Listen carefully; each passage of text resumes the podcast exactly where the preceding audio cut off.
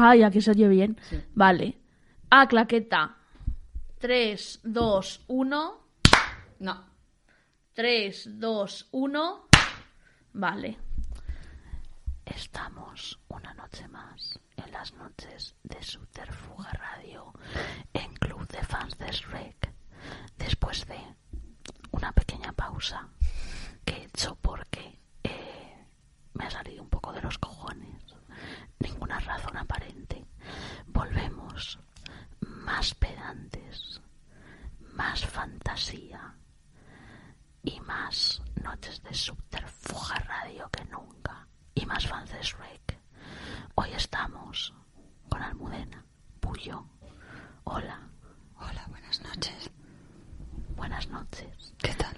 Muy bien, venimos a hacer un programa especial. Algo que no solemos hacer en Club de Fans de Shrek.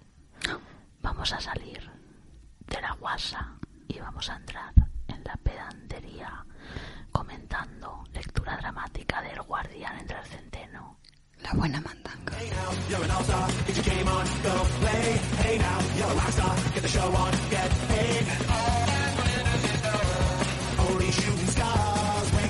Ya podemos hablar normal. Fenomenal. Vale. Eh, buenos días. Buenos días, ¿qué tal estamos? Preséntate. Pues nada, poco más. Soy Almudena y como has dicho antes en el ensayo, a que tú escribo y demás, bueno, soy actriz, me dedico fundamentalmente a eso. También soy tanatopractore. Eso Me dedico al mundo de la funeraria, gentes. ¿Podemos hablar un poco de eso? También, por supuesto. Vale. más. Y bueno, en realidad ya, eh, qué bonita introducción. eh, aquí viene mi obsequio absurdo y ridículo. A ver, ¿qué es? El boli que me dieron por ser funeraria y tanatopractore. En la funeraria Pi, no que no lo puedo decir. No se puede decir. No se puede decir porque Vale. ya me censuraron una publicación en Instagram, entonces no quiero saber lo que puede llegar a pasar. Pero este boli que pinta en negro además, Muchas gracias. ha apuntado todos los muertos y decesos que he ido tratando, así que Oye, qué guay, me hace mucha ilusión. este es mi boli para ti, Estivaliz. Mi boli para dibujar. Que por cierto, voy a enseñar aquí a la audiencia que el otro día hice, no sé si se va a ver, un dibujo del sueño que tuve sobre la violación de la vieja, de mi abuela.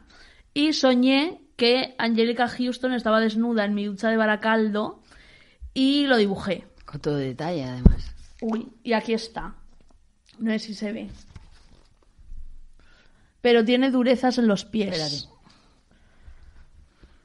Así. Me salió cabrón, ¿eh? Te salió bien jodido, sí. Sí. Pues bueno, antes de empezar con El Guardián entre el Centeno, quiero decir que tú has estado en contacto directo con cadáveres, que es una cosa que me encanta. Sí, es verdad, sí. ¿Y qué tal? ¿Cómo surgió? Pues en realidad surgió hace bastante más tiempo que el de ahora, o sea, como unos cinco años o algo así. Que fue cuando yo tuve la gran muerte que siempre se tiene en Sí. una familia. Pues la más profunda para mí, la más jodida, fue la de mi tata. Y la dejaron hecha un Cristo. Muy mal. Yo recuerdo perfectamente. De hecho, mi TFG va sobre eso. Y, y la dejaron hecho un Cristo. Y yo dije, pero vamos a ver, si hemos estado poniéndole un kimono, haciéndole la manicura, pintándola todos los días, porque mi tata era, vamos, para ir a la glitter y donde se le pusiese. Y diga, esto es una poca de vergüenza. Si tuviera mi Digo. tata algo más, se levantaba y os arrancaba la cabeza a todo el mundo. Y entonces, ahí hace cinco años, seis va a ser en junio, dije, ¿y si no le pasa nunca? Los ISIS. Claro. ¿Y si esto dejara de pasarle a la gente y la peña se lo currara bien y dejáramos de tenerle tanto miedo a la muerte, algo que es lo único que sabemos que nos va a pasar a todo el mundo? Y lo hago yo porque tal. Y entonces empecé a investigar. Hace cinco años costaba muy caro. eh, y cinco años después se dio una pandemia. Y los precios Bajaron en picado como el nivel de muertos subieron. Entonces dije, este es el momento que está en alza.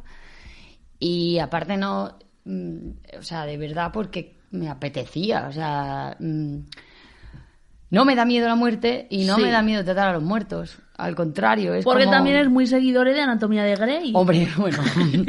Es- no, te iba a decir, creo que la tengo debajo. No, ya hace dos días que me duché, así que no la llevo debajo. Eh, sí, también soy muy seguidor de Anatomía de Grey. Pero es que los muertos y Buffy, las cosas y todo. Entonces, era también como romper un poco con ese estereotipo de, de la muerte no se habla. Yo soy de Andalucía, Andalucía la muerte es un tabú, el Lorca, el todo, el no sé qué. Plañideras, gente llorando, pero nadie hablando de qué pasa cuando se muere alguien, qué pasa con Ah, el es que en duelo. Euskadi la muerte se lleva mucho mejor. Sí, y to- toda la parte del norte, toda Galicia, todo. Porque toda- somos más europeos. Eh, pues, eh, Andalucía no, Andalucía se lleva el flagelo. Sí, todo y el llorar. El llorar, pero gratuitamente, o sea, es. Mm. De hecho, las plañideras son un personaje eh, que existe. eh, Son las que van a llorar. y se las paga ¡Ah! dinero. Y, y van, van a llorar a muertos que no son suyos. Esto quiero decir. O sea, son gente que se dedica a eso.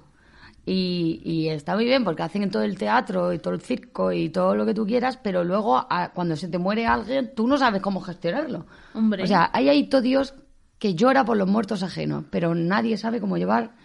Que el- los funerales son, son muy raros. Sí, Yo fui al de mi padre y no lloré. Y me vinieron como dos, dos compañeras de clase que no me llevaba mucho a traer golosinas. Y era muy raro. Es que es una movida. Yo en el de mi tata, por ejemplo, eh, estaba Tochurrián allí y había gente que no conocía. Que yo decía, ¿por qué, qué, qué hacéis aquí? Y que incluso me preguntaban que quién era antes de entrar a, a lo que era el tanatorio. Y digo, perdona. Perdona, ¿quién eres tú, pedazo puta? O sea, absolutamente. es más, voy a poner a más Inri en el funeral de mi abuela, que fue dos meses después, Sí. eh, con esto de, de- de que la gente no se hace cargo de las muertes y que es solo un circo, pero nadie es capaz de asumir el duelo y la pérdida y hablar de ello sin, o sea, con total impunidad y con tranquilidad, como el que habla de tirarse un peo. En el funeral de mi abuela, eh, mi abuela era republicana Sí. y yo también lo soy, aférrima. Mi abuela siempre me decía, Almudena, viva la República. Y yo, vale, fenomenal, estupendo. Entonces, cuando murió mi abuela, fue como días antes, Sí. o mentira, días después de que el rey abdicara, el anterior rey. ¿En qué año? El 15 me parece, no sé si días antes, mes, o sea, estaba como por ahí. Sí.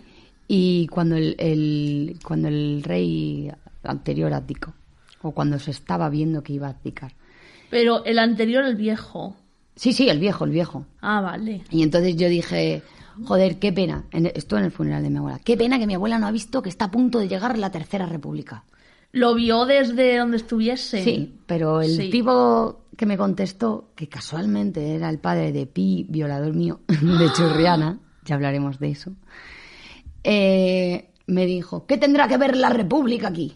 ¿Qué más le daría a tu abuela? No es necesario Perdona, nombrar tu esas abuela cosas". Y es estaría como, living. ¿qué? Y efectivamente después, cuando apareció el feltro y demás, fue como, Josefita, que viva la república, la joda toda. Pero que hay que hablar y normalizar más. de la. Exacto. La gente se va a morir sí o sí, así que cuanto antes lo admitamos, Mejor. Y si me contratáis, estupendamente, porque consigo que los cuerpos tengan 10 años menos después. Sí. Y yo me acuerdo que un día que quedamos, con Rocío también, Ajá. yo, un saludo. hola, yo te hice un pequeño biopic, te planeé tu vida. y básicamente no vamos a dar la idea porque te la roban y la tienes sí, que hacer. sí.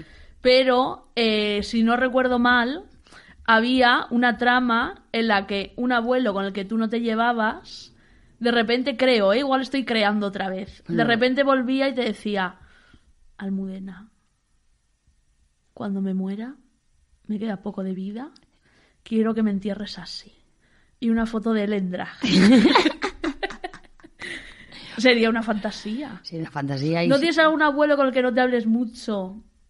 Que podamos usar. Te- Tengo un personaje, sí, o sea, no es abuelo mío, es eh, alguien de la familia lejana por mí, más cercano por otros lados, que no me hablo con él, pero no me Pues igual importaría. es queen. Claro, no me importaría, o sea, sería maravilloso que esta persona, Sí. eh, tú ya sabes quién es, me diera, me facilitara la foto y todo el glitter que quiere tener encima. Y sus Sería sombras. delito como el padre de Fernando en Aquí de quien viva. Es más, a mí no me importaría dibujarte la bandera del pollo en este caso. Sin, o sea, después de muerto yo, yo te la maquillo. No tendría... Bueno, sea quien sea ese señor, eh, hazte drag queen, ten unos años de, de drag queen en el underground, luego Que ya coge- queda poco. luego coge algún tipo de enfermedad terminal y cuando ya te estés muriendo eh, vas al Mudena y le dices, oye, sé que no hemos tenido mucho contacto, pero Y yo foto. prometo, prometo absolutamente que lo haré eh, muy higiénicamente, muy estéticamente. Con y- mucho y cariño. con mucho cariño. Yo siempre doy abrazos, siempre lo hacía así, a todos los cuerpos. Ya está. ya ¿y está. qué te hacían? Pues me lo agradecieron muchas familias. Que ¿En yo, lo- yo lo hacía como medio escondida y cuando me tocaba hacerlo en domicilio, recogerlas y tal, había madres ¿Pero por qué le hacías así? como en plan, ya está, tranquilo, ya sabes. O sea, como si te fuera a dar un abrazo. ¿Al muerto? Claro, en plan, te voy a coger, no te preocupes. Y hacía, Sí. ánimo. Y me lo llevaba y era como el abrazo final.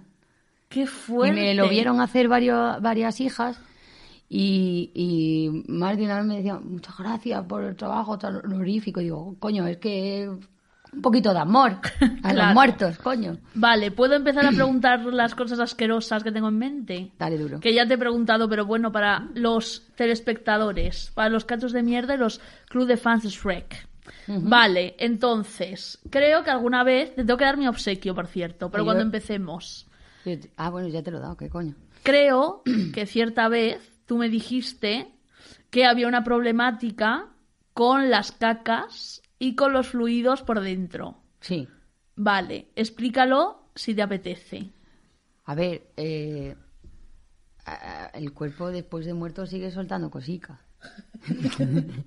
Entonces, eh, fundamentalmente hay que taponar todos los orificios. Es que eso es, es lo idóneo. No en todas las funerarias ni, ni tanatorios se hacen, cosa que está muy mal, Estado Solo en las buenas. Está muy mal. Y no solo en las buenas, sino que hay veces que en funerarias te venden que se hacen y dependen muchas veces de la persona que lo esté trabajando, si lo hace o no lo hace. Muy mal. Hay que tapar los sanos. Dejad de tenerle miedo a los sanos. Que ¿Y cómo los se tapa? y. Pues algodón. Primero desinfectar, lavar todo el cuerpo, desinfectar. Por dentro. Un poquito. Y tapar con algodón. ¡Ay, qué vergüenza! La persona te lo otorga. Si no, no hubiese pagado el seguro de vida. Pero sí. Y, y luego, pues nada, luego ha pasado veces que, por ejemplo, en un traslado de hospital a tanatorio, Sí. antes de tratar, pues si ha habido curvas, choques, Se historias, ha cagado encima. Pues ha cagado, ha vomitado, se ha mareado la persona, vete tú a saber lo que tiene. Pero Tú- una vez muerta. Sí, sí, sí. El No vaivén. estás flipando. el vaivén, las cosas, pues genera eso. Tengo una anécdota muy tocha. ¿La quieres contar? Yo encantada. Yo pregunto si quieres que la cuente. Sí, sí, sí, sí, sí, sí. No, no, me ha, no me ha pasado a mí, tengo que decir, pero me lo contaron. eh, Bueno, vamos a fingir que sí. Vale, yo fijo que sí. Una vez tú estabas. Es, de, es de primera mano. Vale. Pero eh, pues resulta que hubo un, un, pues un deceso que pasó a ser judicial. Pasa judicial cuando ya son más de 48 horas. ¿no? Sí. Porque tiene que pasar por. eh, se tiene que embalsamar y tiene que pasar por autopsia y demás. Bueno, pues este, pues llamaron como a los 4 o 5 días que esta persona vivía sola en su casa. Y no es muy vieja, ¿eh? ¿Cuántos años? Pues unos 50, cosas así. Y resulta que le dio un paro Me encanta cardíaco cómo empieza. le dio un paro cardíaco, eh, pero estaba, estaba sola. ¿Estaba la tele encendida o apagada? Desconozco los detalles. ¿Cómo la quieres tú? Vamos a fingir que estaba encendida y que estaba un maratón de la que se avecina Obvio. de fondo. Vale, estaba... Una eh, escena muy patética. perfectamente estaba eh, eh, puesto con la que se avecina, pero era verano. Y le da un, un paro cardíaco y cae así, desplomado para atrás. Y, ahí- y hasta ahí no pasa nada. Pero ¿qué pasa? Que entre que hacía mucho calor y estaban los radiadores, ¡Ah! Se empezó a freír. cayó, la cabeza le encajó entre los radiadores. Entonces, cuando fueron a recogerlo, cinco días después de todo este momento. Estaba ahí, no se veía muy bien, no olía muy bien, obvio, pues es evidente, tal, no sé qué. Pero cuando fueron a Vale, levantarlo, tengo varias preguntas, ¿eh? ahora pregunto. pues cuando fueron a levantarlo, el sonido fue como el del velcro. Mírala. Porque cuando hicieron así para arriba, o sea, como que se separó todo, porque estaba completamente pegado en el radiador. No, mentira, lo de era verano me lo acabo de inventar, estaba el radiador porque era invierno. Ah, vale. Pues eh, eso. Eh, parecía que se iba a mantener el cuerpo, pero con el radiador se había quedado pegado a la cabeza al radiador. Y entonces al levantarlos hab- había hecho... Y se había despegado por completo. Vale, A pala se tuvo que varias preguntas. eso. De la cara se reconocía. ¿Los ojos estaban derretidos? No, era a partir de como... Tenía la cabeza encajada y era a partir del cráneo como para atrás. O sea, todo esto. Entonces la cara estaba intacta. Bueno, intenta, a ver, Bueno, intenta- estaba un poco- estaba un poco estaba un poco perjudicada, un poco, pero- un poco perjudicada.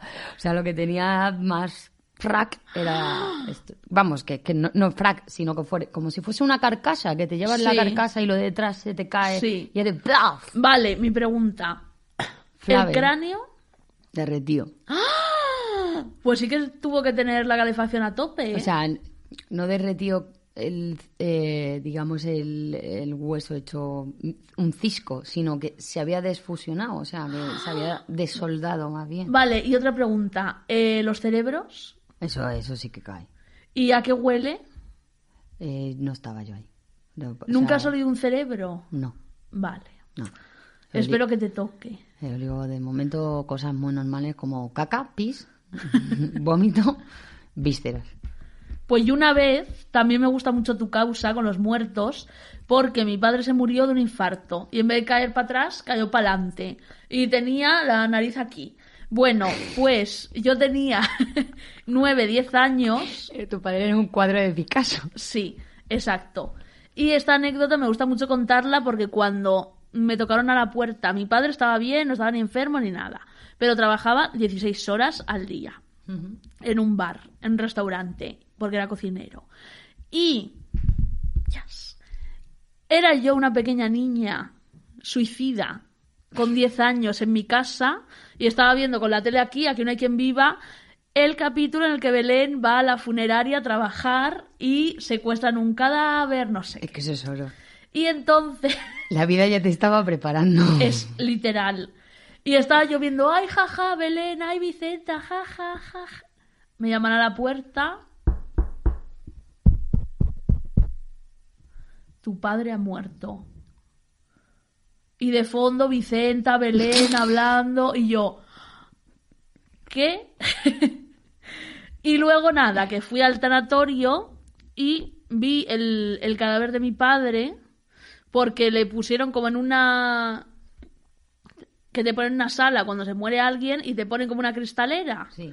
Y le pusieron ahí y no sé por qué, yo me asomé y lo vi y estaba completamente morado, como con la nariz aquí en el ojo y yo creo que ni le habían maquillado. Y estaba como sin camiseta y como todo morado y... O sea, sí, la nariz ya la tenía Paula. Sí. Y no se la recolocaron. No, creo que no. A Pues- ver, tampoco lo tengo muy nítido. Pero quiero decir, es que ese tipo de cosas es lo que está mal hecho. O sea, a tu padre Hay que tener un poquito de clase. Sí, un poquito de clase. O sea, si tú no eres capaz de colocar la nariz, dice, voy a poner el ataúd cerrado y si quiera cualquier familiar venir a verlo, pues lo venimos a ver. A no ser que la persona difunta tuviera el antojo de dar por culo y estar abierto. Para todo Pero Dios. yo solo pido una pequeña color correction que no Claro. esté morado. O sea, mi verdad es que estaba amarilla. Y claro, acá, y los ojos amarillos también. Y era como, chacho, eso así no se hace. También da igual que la gente sabe que ese no es su persona, ¿no? Pero que Sí. es como pues, pues un poco de, de buena fe para las despedidas y esas cosas, y los traumas y eso, por facilitar. Real. Desde aquí hacemos activismo muerto, Llamamiento. un poquito de clase. Un poquito de por favor para los muertos. Sí, exacto. Hay que dejarles con un mínimo de dignidad. Si son muertos malos, que se jodan, pero si son muertos buenos, Claro, y son muertos con mi padre y tu tata, Claro. hay que hacerles bien. Si es que además, fundamentalmente, si ellos ya están muertos, ya no les Sí. importa, es para la familia. No saben la de traumas que ha tenido esta alma de cántaro y las que tengo yo por haber visto así a la tata o lo que sea. Que con que lo llevemos con humor no significa que las cosas sean tan isis. Exacto. Vamos a facilitar. los duelos. Sí. Vale, y otra pregunta. Eh, ¿Cuál es el muerto más raro en más extrañas circunstancias que has visto? Mm, han sido todos bastante normativos. Sí. Viejos. No, incluso Ah. gente más joven, pero pues que pues fue un chaval de 25 pero que se fue con cáncer y eso fue pues, más jodido de Sí. trabajar y demás porque es complicado y luego tratar con la familia y, y te toca mazo y coño que la gente se tiene que morir con 95 chacho Ya. no no así Oscar se llamaba y Un saludo desde aquí. Ahí donde estés, Oscar. Y luego, eh, pues ha habido más que muertes raras, porque está un mes, recuerda. O sea, ojalá hubiera estado más tiempo todavía. Bueno, Llamadme, puedes estarlo. Llamadme. Eh, Actúa y prepara muertos. esa es la clave. Pero sí que hubo uno, un caso muy particular que era en un domicilio, pero en un domicilio de la Latina, donde teníamos que ir con un furgón, ¿Por? porque siempre se van a recoger normalmente con furgón. Sí. O sea, el coche fúnebre es para el traslado desde el tanatorio al cementerio, Mm. desde pues el hospital en el que está el cementerio que vaya o al tanatorio que vaya, Sí. si hay que hacer un traslado más largo y tal. Pero para recoger en domicilio es más, más factible pues el furgón. Y vamos a recogerlo en un furgón donde aparcamos con una cuesta así y tal. Vale, pues no sé si conocéis La Latina, barrio La Latina de Sí. Madrid. Calles maravillosas y edificios muy guays con respecto a las escaleras y los ascensores. Pues era un montacargas. Y en el montacargas no cabían más de dos personas. ¿Y qué tuviste que hacer? Montar a la persona difunta en el ¿De pie? montacargas, literalmente de pie. Ah, O sea, ¿has visto la escena de los Goonies? Que, No me acuerdo. eh, Gordy se queda dentro del frigorífico de Laos, no. se da la vuelta y tiene un cadáver que está así mirándole. Dice que me habéis dejado aquí con él. Pues literalmente eso, en un ascensor. En plan, vamos a ver, no se preocupe, yo le voy a tratar muy bien, no se preocupe, no se preocupe. Como- ¿Y tú estabas ahí? Yo y la familia. Que era como. El joder. montacargas. Claro, para, para bajar el cuerpo de un cuarto. Y tenías la cara así. Así. Qué tensión, ¿no? Que- y so- pero más tensión más que por el cuerpo, era tensión por la familia. ¿No te vino el pensamiento intrusivo de meterle boca? No, a mí me viene Ah. el, pensamiento de, de que, que- que no se estampe, que no se caiga, que no se les haga un brazo y que no, no, no se desplome para abajo, que me, que, que me está Pero viendo. estaba con ropa. Sí, le vestimos Ah, antes de salir y tal, pero era como... eh, a ver... que, que, que- eh, claro, que hay mucha gente que, yo lo entiendo, ¿eh? que quiera ver hasta el último momento y el- todos los traslados y tal. Entonces Sí. estaba toda la familia ahí asomada y digo, que no se me caiga, que no se me caiga, pues si se me cae, esta persona no lo va a notar, pero la hija a lo mejor se ofende. ¿Cuántos años tenía el muerto? Sesenta y tantos. Ah, bueno. Qué fuerte. Sí, sí. Bueno, Había de todo. podemos empezar con nuestra pedantería. Te he traído, como vamos a comentar, el guardián entre el centeno, por si no había quedado claro, te he traído, y gracias por compartir tus historias de los muertos que me encantan. A ti por pedírmelo. Te he traído un pequeño obsequio que, como veis, llevo yo un pañuelo rojo en la cabeza y esto no es ninguna casualidad. Es porque Holden Caulfield, eh, a lo largo de todo el libro, lleva una gorra roja de caza que le costó un dólar. Un dólar, sí. Sí.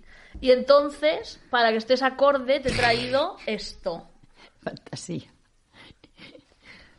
Con todo el permiso del mundo. A ver. ¿Cómo lo ves? ¿Estamos? Muy bien, posa para la miniatura. Perfecto. Vale, Muchas gracias, ¿eh? de nada. Varias preguntas. Empecemos. ¿Cómo, cuándo y por qué descubriste el guardián entre el centeno? Pues, ¿cómo por Rosa María Mateo? ¿Quién es? Eh, antigua directora de televisión española o actual directora de televisión ¿Qué? española. Sí. ¿Por? Un besito, Rosa María Mateo, si escuchas Subterfuge Radio. Eh, pues porque yo estudiaba en Cristina Rota y Sí. en tercero coincidí en clase con ella. Y había un ejercicio en clase que era que cada persona tenía que, que elegir un monólogo, ya sea de un libro, de una película o demás, y ponérselo a una compañera. Oye, Yo- qué gran ejercicio. Sí, y no solo lo, se lo ponías, sino, o sea, tú elegías el texto y además lo dirigías. Sí. Se lo dirigías. Y yo le di, ella me puso a mí eh, un monólogo que ahora os comento del Guardián, y yo le puse a ella Kill Bill, y Rosa María Mateo hizo Kill Bill en clase de tercero de Cristina Rota, lo cual fue maravilloso. Y ella, Pero ella era alumna. ella fue alumna durante, Ah, vale. durante ese, durante ese año de tercero, sí. Una persona extraordinaria. Y ella me, me puso el, el monólogo, que yo al- al- de primeras dije, ¿Y cuál era? pues es en el museo. Un momento de descripción que hay en el museo. Sí. Cuando hablan de lo del cambio, de cambiar, tú sigues siendo lo mismo, o tú no eres lo mismo, pero Sí, el museo sigue me igual. acuerdo. tal. Pues era ese, que lo tengo aquí y ahora os comento. Y yo no entendía por qué, porque ella me vino en plan, tienes que hacer este monólogo, tienes que hacer este monólogo. Y yo, ¿por qué? Dice, porque es tú mismo, es tú misma, es tú misma. Y digo, no. de- Pues sí. Pero, y yo, pero claro, yo en ese momento no conocía a Holden Caulfield, ni conocía al Guardián, ni a J. de Salinger, ni nada. Y era como, ya lo entenderás, ya lo entenderás, ya lo entenderás. ¿Y lo cuando, entendiste? fíjate que sí, hice el monólogo, pero con la fotocopia nada más. Sí. Y cuando terminé el monólogo, yo le había dicho, no sé por qué, me gustó mucho, Rosa, me gustó mucho. Y me Digo. hizo así. Y con esa, esa edición que tú tienes, esta edición me hizo Rosa así. Toma. Alianza Editorial. Le- Yo tengo de, de alianza, pero cambiaron la portada. Me da rabia. Pues me dijo, toma, este para ti, para que lo leas entero. Y digo, pero ¿por qué tiene, estás, estás em- tan empecinada con que yo lea esto? 2010, Sí. 2010-2011. Y me dice, porque ya lo vas a entender, ya lo vas a entender. Pues desde que me regaló ese libro, si no me lo he leído sin exagerar, nueve, diez veces, no me lo he leído ni una. Así que gracias, Rosa María Mateo, tenías toda la razón del mundo. Sí. Y además, esa edición se la comió el perro de un hijo de la Gran Bretaña, de un tío bastante hijo de puta. Y Le podemos desear perro. la muerte. Le podemos desear la muerte. Desde aquí ojalá te mueras Pelirro- entre terrible pelirrojo. sufrimiento. Ay, venga, chica. No, Sí. por ahí no paso. Es que es pelirrojo, tío. Ojalá te mueras desde aquí y no te taponen los agujeros al morirte. ¡Oh! Diego Estivali. Eso te pasa, Y te caes encima y pases mucha vergüenza. eso te pasa por violar y por comer, porque dejar que tu perro se coma los libros especiales de la gente. Pues no sé qué, no sé qué me parece peor, la verdad. Por eso te digo. Pues yo lo descubrí, no sé cómo, pero eh, yo soy mucho de investigar. Y como tenía depresión, que fue hasta hace nada, yo investigaba todo el rato y veía películas y asesinos y no sé qué. Y no sé cómo, pero empecé a ver El Guardián entre Centeno en muchas, sí, en muchas de las de los sucesos que yo investigaba. Y dije, uy, y siempre lo trataban como el libro maldito que le gusta a los asesinos, que llevaba Mark David Chapman, el asesino de John Lennon, cuando le mató. De hecho, también se dice que aquí Eric y Dylan, Columbine, School Shooter, también eran muy fans del libro. No se sabe, pero mira, eh, me parece a mí que sí, la verdad. Y entonces dije, un libro maldito, me lo tengo que leer.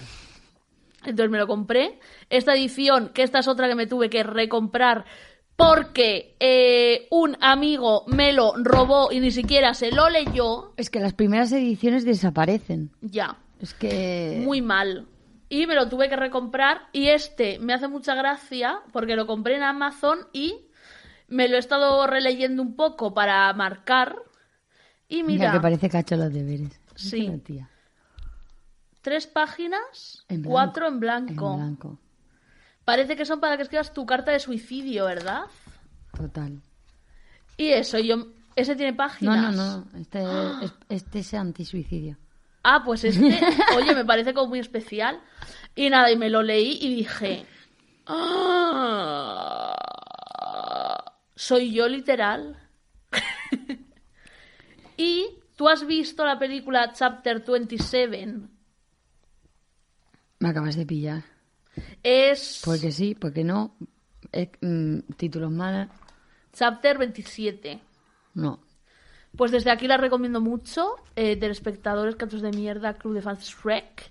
Es de Jared Leto que engorda muchísimo, se convierte en Mark David Chapman, que es el asesino de John Lennon, y está Lindsay Lohan de por medio. Ya te digo que no la he visto. Eso- Pues me parece una peli increíble y son como las horas antes de que asesine a John Lennon y está leyendo El guardián. El guardián entre el centeno y de hecho salen muchos pasajes del libro y es muy guay. Está muy bien la fotografía, está muy bien la historia, cómo lo cuentan.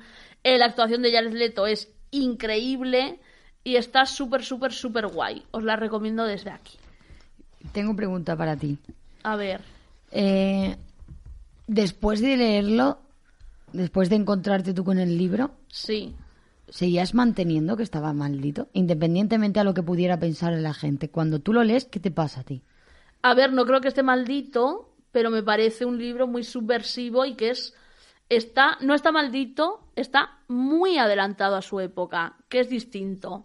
Pero como siempre, lo que no se sabe y lo que se quiere ignorar se dice que está maldito para que la gente le coja mal rollo y no se lea nada. Claro, es que es lo que a mí me ha pasado todo el rato. Digo, yo no creo que este libro implique, o sea, eh, te esté diciendo mata, mata, mata, mata. Es un libro bastante inocente, de hecho. Sí, y de hecho Holden es una persona eh, que le cuesta mucho gestionar la violencia. Sí, de hecho hay un pasaje que luego leeré que tengo marcado muy que, fuerte. Que, que, eh, es incapaz de pegar un puñetazo, pero luego desea cosas muy heavy que sabe que no va a llegar a cabo. Entonces Sí. es como eh, la violencia la, la, la hace fantasía, pero porque sabe que es incapaz de llevarla a cabo. Entonces creo que, que tiene que ver con lo que tú dices, eso de, de, de que ya se había adelantado muchísimo. Muchísimo. Salinger- Salinger y, y, y era como la gente no estaba preparada para un chaval de 16 años hablando con total crudeza de lo que era la vida, hablando del duelo, que Sí. habla mucho del duelo y de la muerte, y algo que los mayores, en este caso, no, no, no sabían afrontar. Y creo que a mí lo que me significó fue al contrario, fue como, lo, lo vi muy bonito. O sea, Sí, es verdad, muy, muy wholesome. Sí, era como, es un chaval que de repente dice, voy a odiarle porque me trata mal y me hace el bullying, pero no puedo odiarte porque silbas como los ángeles. Sí, lo he leído antes aparte. Se, se siente, eh, o sea, consigue ver lo- la belleza y las cosas Sí. en cosas como muy cotidianas que cuando entras en ese punto de adultez y de inmediatez y de tal, ya no te fijas. Que por eso Muy creo fuerte. que mucho quiere a su hermana por- en ese aspecto, porque creo Sí. que la hermana tiene toda esa inocencia A Phoebe. que- a Phoebe que, que, que- que le han quitado a Holden, de golpe además. Voy a hacer un ejercicio para los gatos de mierda que estén viendo esto. Vale, si no os habéis leído el libro, eh, habiendo hablado esto de que es un libro maldito, que de hecho se prohibió durante muchos años en las escuelas, Sí, en Estados Unidos estuvo completamente censurado y en más países. Sí. Que el asesino de John Lennon lo estaba leyendo antes de asesinarle, que Ricky Dylan también les gustaba mucho el libro. ¿De qué pensáis que va a ir? Os dejo un momento para que lo pongáis en comentarios. ¿A ti no te pasó que viste la fama del libro? Bueno, es si la viste antes de leerlo. No, Pues yo sí, yo dije, Buah, este libro va a ir de un asesino sanguinario, eh, de un asesino que mata a todo el mundo, de un asesino en serie, va a aparecer esto Zodiac. y luego es, realmente es eh, un chico de 17 años que va a un colegio pijo, que es de Nueva York, y que le expulsan porque ha suspendido todas menos inglés. y literatura. Y son... sí, Literatura la ha sacado bien. y son nada, las aventuras de él, que en un momento se escapa a Nueva York antes de ir a casa y de decir, me han expulsado. Claro, es que. Y además yo creo que tiene mucho que ver, porque son los últimos tres días que tiene él Sí, antes de la catombe. Porque sabe que hablar con sus padres. antes de la explosión. Claro, va a contarle a sus padres que le han expulsado.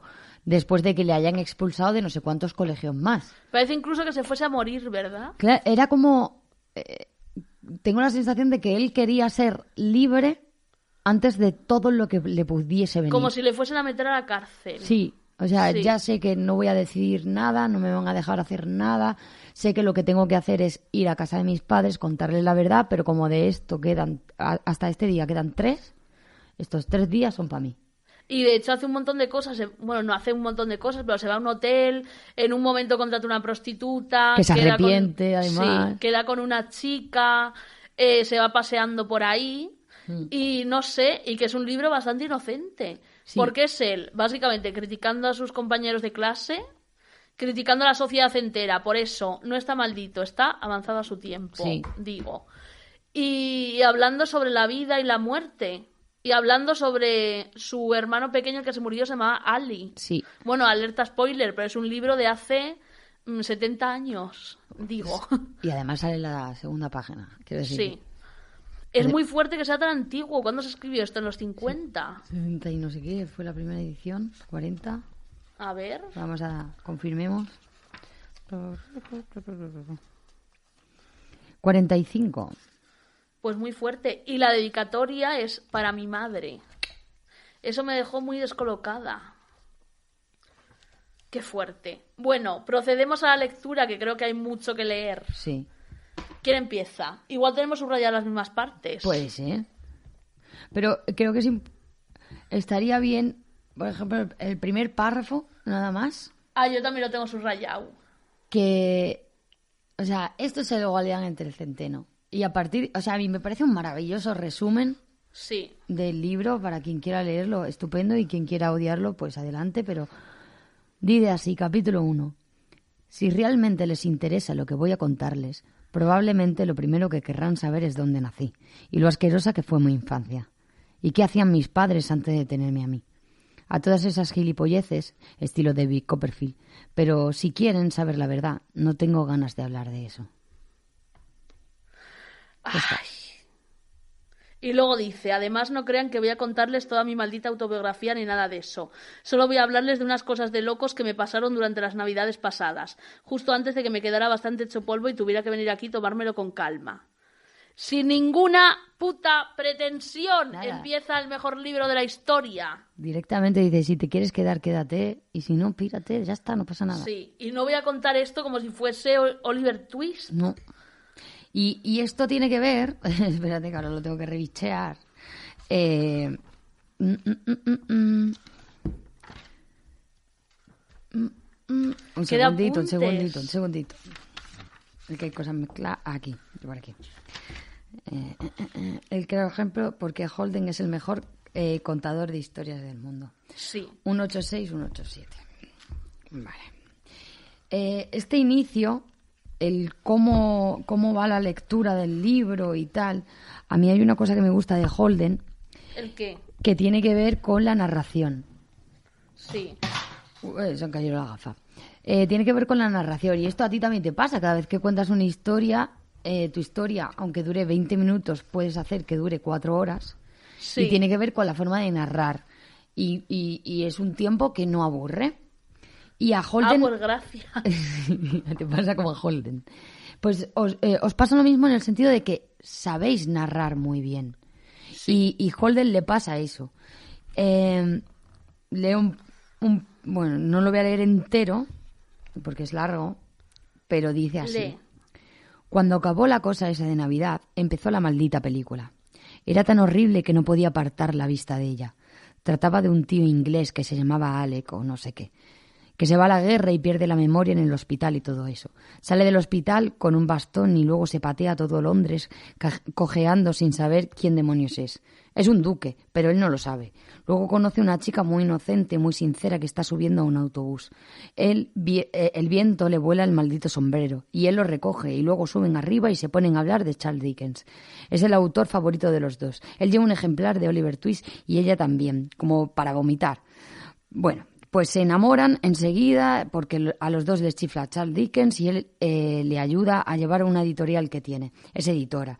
Solo que no le va muy bien porque a su hermano es un borracho y se gasta toda la pasta. Está muy amargado. El hermano, porque era médico durante la guerra y ahora no puede operar porque tiene los nervios hecho polvo. Así que bebe todo el tiempo. Pero es muy ingenioso y todo eso. Bueno, pues Alec escribe un libro y la chica se lo publica y los dos ganan un montón de pasta. Van a casarse cuando aparece otra chica. Marcia. Marcia era la propietaria de Alec. Antes de que perdiera la memoria y le conoce cuando le ve en una librería firmando libros. Ta, ta, ta. No sé si se ha entendido el ejemplo. Sí. De, eh, está contando una película que a él le aburre y sin embargo lo estás leyendo y quieres saber qué cojones pasa con el Alec que ha perdido Sí. la memoria en la guerra. Y tiene muchas coletillas que me gustan mucho de adolescente de y todo eso. Y, eh, Y hay, que, hay que estar en Y vena. bueno, y no sí. sé qué, y no sé cuánto. Pegar sí. la hebra. Total, pegar la hebra. Pues mira, aquí hay una cosa, una de las frases que no tiene mucho sentido, eh, está hablando de su, de su colegio, que es Pensy. Y dice, esto es para retratar lo que digo de las colectivas y la forma de hablar, que esto Salinger cuando lo escribió eh, no tenía 17 años, ¿no? No. Era ya un viejo. Sí, sí, era un viejo Por y además eso- es el único libro que escribió. Salinger solo escribió este libro. ¿No escribió otro? Escribió Uno unas cartas. Escribió uno, unos Zoe no relatos, sé eh, pero esos son relatos Sí. cortos. El único libro de literatura que escribió fue este y después de esto dijo hasta aquí.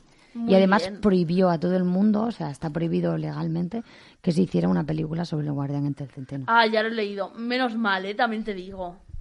La frase. En Pensy se suponía que el partido contra Saxon Hall era una gran cosa. Era el último del año y se suponía que tenías que suicidarte o algo así si no ganaba el equipo de Pensy.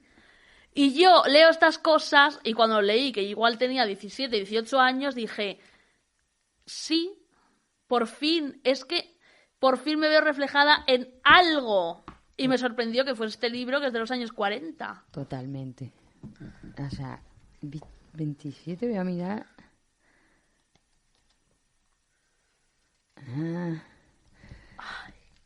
Una de las razones por la que había dejado Elton Hill fue porque allí estaba rodeado de tíos falsísimos. Eso es todo.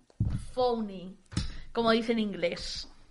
Y aquí hay otra que me gusta mucho, que de hecho siempre que buscas frases, el guardián entre el centeno, sale esta. Eh, quiero decir que me he ido de un montón de colegios y de sitios sin darme cuenta siquiera de que me iba y me revienta. No me importa que sea una despedida triste o que sea una despedida desagradable, pero cuando me voy de un sitio me gusta saber que me voy. Si no, te da más pena todavía. Absolutamente. ¿Cuántas veces me he visto yo a mí misma diciendo, es la última vez en mi vida que voy a estar aquí con esta gente? Darme cuenta, irme. Liarla un poquito también. Hombre, ya que, te- ya que estás, es es más, a coalición, la última frase de Holden Caulfield. Tiene gracia, no cuenten nada a nadie, si lo hacen empezarán, de- empezarán a echar de menos a todo el mundo. Esa también la tenía yo subrayada. Qué fuerte. Es que tenía que ver con esto de las despedidas, el no, el cómo, cómo cuentas las cosas para quedarte, para no. Pero es que esto yo no lo había visto. Igual es que había leído, bueno, no había leído muy poco antes de esto, había leído bastante. Pero nunca había visto un libro, de hecho ni una película, que dijese estas cosas tal cual. A mí lo que me pasa con Holden es que yo lo he leído muchas veces, pero siempre en situaciones muy diferentes. Sí. Estando arriba, estando en la mierda más grande, Ah, yo siempre cuando lo leo me tengo que poner en la mierda. yo no. Y me ha venido muy guay, de, porque las cosas que me llevaba eran completamente diferentes todo el rato. Quiero decir, era en plan, y aquí te estás. eh, o sea, como que eh, entendía. Lo entendía de como de, no de diferentes perspectivas, sino casi al completo a él. Era Sí. en plan, ah, vale, ah, esto se me había pasado antes, esto no sé qué. Y me, me mola en momentos importantes volver a releerlo. De hecho, la última vez que lo releí fue con Los Muertos y la anterior fue en Edimburgo.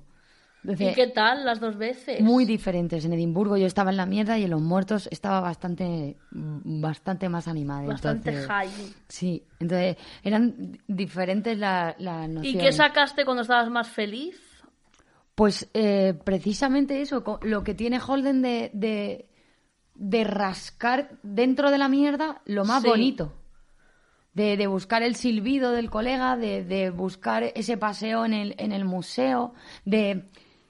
Por ejemplo, cuando se escapa, hay un momento en el que, al principio, que Holden se escapa y que va al autobús Sí. y se encuentra con la madre de un compañero suyo, del compañero que encima le hace bullying. Sí. Y es incapaz de decirle, tu hijo es un hijo de la gran puta. Y lo está pensando y de hecho lo dice. Sí, y sin embargo le dice, ¿por qué voy a joder yo a esta persona? Sí. Y le dice, no, tu hijo, tu hijo es un príncipe, es un encanto, es que es fenomenal, no sé qué, pero no puedo seguir hablando porque tengo un tumor en la cabeza. O sea, le, se monta una bola Sí. para seguir en su, en su puñetera pompa y seguir en esa fantasía y no joder a la persona que tiene delante. Entonces, me, me gusta mucho esa habilidad que tiene Holden de, de poder leer a la persona que tiene delante y adaptarse a esa situación. Yo creo que lo que le pasa, de hecho esto yo hice un fanzine una vez y el primer texto del fanzine eh, iba sobre el guardián del centeno. Y no sé si, sí, me acuerdo que eh, no sé en qué capítulo, pero habla de que él lo ve todo como si estuviese montado en la luna y no estuviese en este planeta. Y yo me sentía un poco así y quiero rescatar este texto de aquí porque yo estas veces lo he pensado muchísimo y pensaba que era una cosa que solo pensaba yo, pero luego vino Holden Caulfield a decirme que no. Solo quiero decir que solía pensar en Spencer a menudo, y que si pensabas demasiado en él, empezabas a preguntarte para qué demonios seguía viviendo. Quiero decir que estaba encorvado y en una postura horrible, y en clases, si se le caía la tiza cuando estaba en la pizarra, siempre tenía que levantarse un tío de la primera fila a recogerla y dársela. A mí eso me parece horrible, pero si pensabas en él solo lo suficiente y no demasiado, podías entender que no lo pasaba tan mal.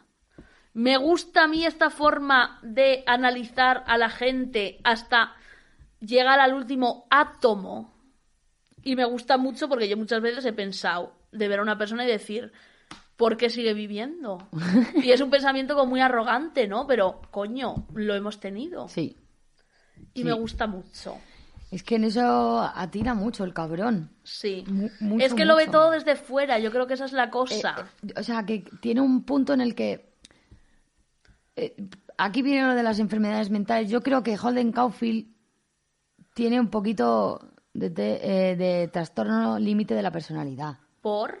Porque es hipersensible y mega, y mega empático. Te lo dice una persona Sí. con trastorno límite de la personalidad. Y cuando yo lo estaba leyendo, y siempre que lo he leído, digo, cariño, a ti lo que te pasa es que te falta un diagnóstico. Aparte de la depresión que tiene, obviamente, Sí, por lo de la de- depresión es obvio. por la, la defunción de su hermano, su manera de ver el mundo y su manera de, de comunicarse con la gente y de incluso esperar que le entiendan. Sí. Cuando él va en un puto taxi a las 3 de la mañana y pregunta, oye, ¿tú sabes dónde van los, los, los Ay, patos cuando, cuando se, se congela, el lago, lago. de Central Park? Y el taxista le mira como diciendo, eh, ¿qué, qué, qué me estás vacilando? Y el otro, no, no, no, tío, te, te lo estoy preguntando en serio.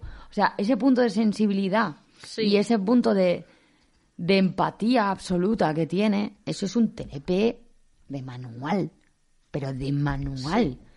Y, y, bueno, si a día de hoy los diagnósticos son importantes para que la, para, para que la peña que los tenemos nos tranquilicemos y para que la gente te sepa tratar también con, con Sí.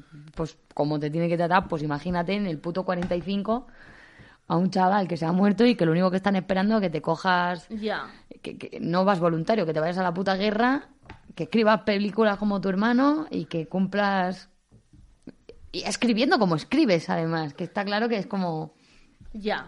Y que lo más bonito que le gusta a él del hermano, por ejemplo, son los putos cuentos. las, los poemas que tenían el guante escritos.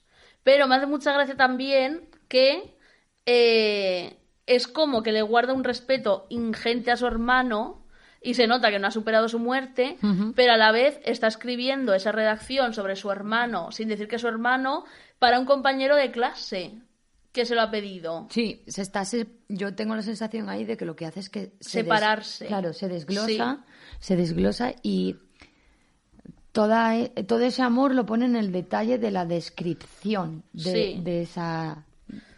De esa, de ese resumen, esa cosa que tiene que hacer.